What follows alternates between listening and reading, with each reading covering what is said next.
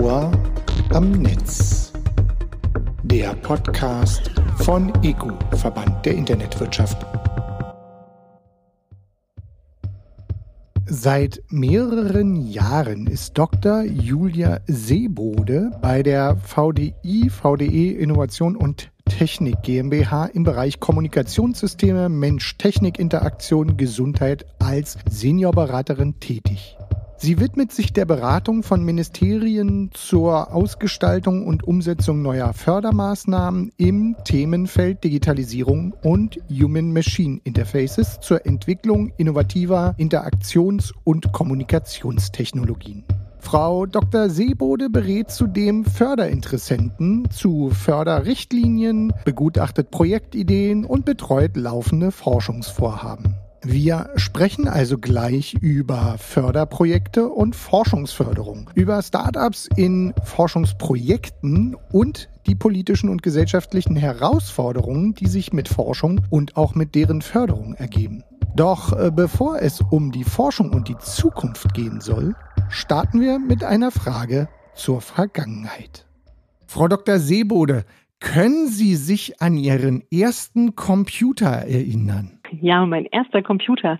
Das war ähm, so Mitte, Ende der 90er einer meiner größten Wünsche, einen eigenen Computer zu haben, ähm, den ich dann zu meiner Jugendweihe geschenkt bekommen habe.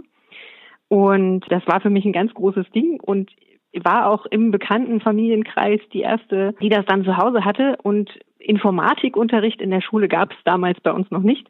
Deswegen bin ich dann zur Volkshochschule gegangen und habe mir da einen Einführungskurs in Windows 95 äh, gegönnt.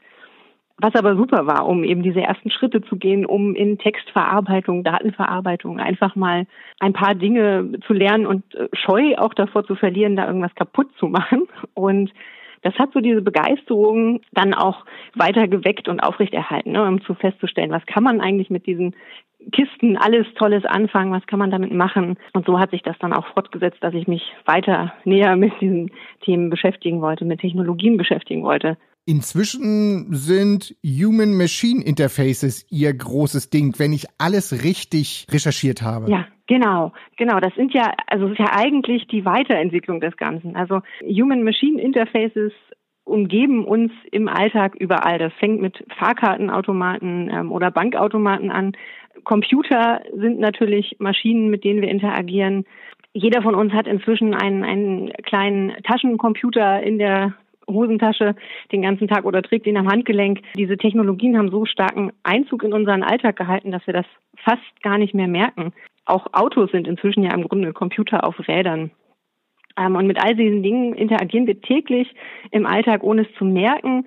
Im besten Falle, weil das dann meistens sehr gut funktioniert. Und gerade wenn die Interaktion nicht gut läuft, nicht gut gestaltet ist, schwierig ist, dann merken wir das immer, weil wir uns dann darüber ärgern, dass es nicht funktioniert. Und das sind so die Knackpunkte, wo man auch schauen kann, was könnte man besser machen, wie können wir das besser gestalten, wo die spannenden Fragen sich ergeben. Frau Seebaude, jetzt sind Sie ja inzwischen beim VDI auch mit dem Thema Förderung unterwegs. Und vor allen Dingen, wir vom ECO reden viel über das Internet. Also wo kommen da HMI und Internet nochmal zueinander? Mhm. Ja, also die, in, diese Systeme, die interaktiv sind, haben in der Regel ja eine Internetverbindung. Also normalerweise funktionieren diese Dinge nur mit dem Internet. Das ist auch meistens die Basis des Ganzen, die, wenn es gut läuft, man gar nicht merkt, dass sie dabei ist, die uns die notwendigen Informationen liefert, damit wir als Menschen überhaupt sinnvoll interagieren können, dass ich ja heute eigentlich kein externes Navigationsgerät mehr kaufen muss, sondern äh, sämtliche Karteninformationen der Welt auf meinem Telefon mit mir herumtrage.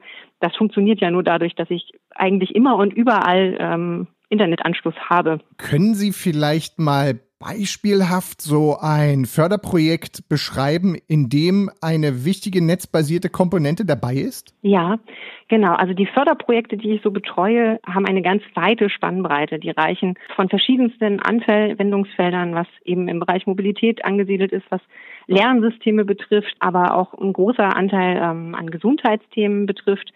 Und ein ganz spannendes Förderprojekt eben in diesem Gesundheitsbereich ist sehr, sehr vielfältig angesetzt und widmet sich dem Bereich der, des Trainings und der Vorbereitung äh, und der Durchführung von Operationen von ja, angehenden, aber auch erfahrenen Chirurginnen und Chirurgen.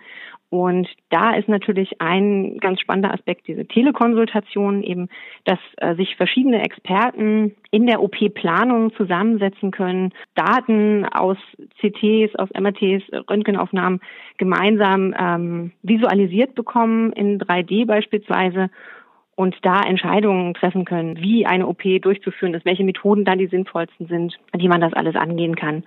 Und auch, dass man dann schauen kann, wenn es Probleme gibt, wenn Fragen auftreten, nochmal Experten von weit weg äh, dazu gerufen werden können, virtuell, die dann eben auch nochmal ja, live mit draufschauen und, und das beste Ergebnis unterstützen da. Ähm, das ist ein ganz spannendes Projekt, was äh, sowohl ja, Vernetzung unterstützt, als auch diese 3D-Visualisierung mittels Augmented und Virtual Reality als ganz wichtiger Aspekt damit einbringt. Und wenn wir jetzt mal über Forschungsförderung reden, Hintergrund ist, ich glaube, es gibt viele Menschen, die sich damit gar nicht auskennen. Wie wird Forschung gefördert und welche Rolle spielen Sie da, um solche Projekte anzubahnen? Können Sie es vielleicht anhand von verschiedenen Projekten mal aufzeigen? Ja, gerne. Forschungsförderung ist natürlich ein insgesamt relativ langwieriger Prozess. Ähm, es geht meistens in der Form, dass so Verbundprojekte, die sich aus verschiedenen Partnern, aus verschiedenen ähm, Institutionen, aus der Wirtschaft, aus der Wissenschaft zusammensetzen, über mehrere Jahre hinweg gemeinsam einem Projekt widmen. Das fängt ähm, erstmal damit an, dass das Ministerium veröffentlicht, wofür es Geld ausgeben möchte in, im Rahmen von sogenannten Förderrichtlinien. Die werden im Bundesanzeiger veröffentlicht und dann kann sich jeder, der eine passende Idee hat, ähm, bewerben mit einer Projektbeschreibung. Die werden dann, diese Projektbeschreibungen werden dann von externen Gutachtern, von Expertengremien bewertet und daraus werden die besten Ideen ausgewählt für die Förderung.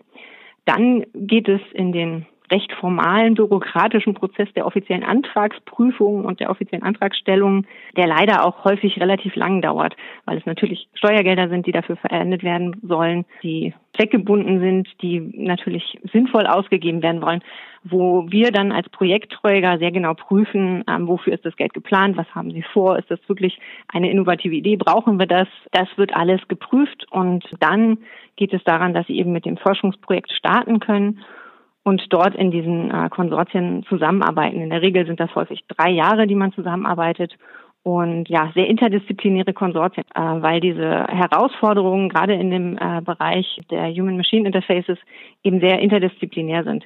Das ist nie allein technikgetrieben, sondern immer auch unterstützt von Geisteswissenschaftlern, von Psychologinnen und Psychologen, Sozialwissenschaftlern, die auch eben schauen, wie die Technologie wirkt. Die Technologie kann nie im luftleeren Raum entwickelt werden oder erforscht werden, sondern das ist immer ein Zusammenspiel von sozialen und technischen Innovationen, die da vorangetrieben wird. Vielen Dank schon mal für diesen Einblick. Und was ich mich immer so ein bisschen gefragt habe, Internet und äh, Innovation hängt ja viel mit Start-ups zusammen. Nun stelle ich mir aber die Frage, beziehungsweise man liest häufig nur davon, dass Start-ups irgendwelche neuen Runden zum Thema Finanzierung haben.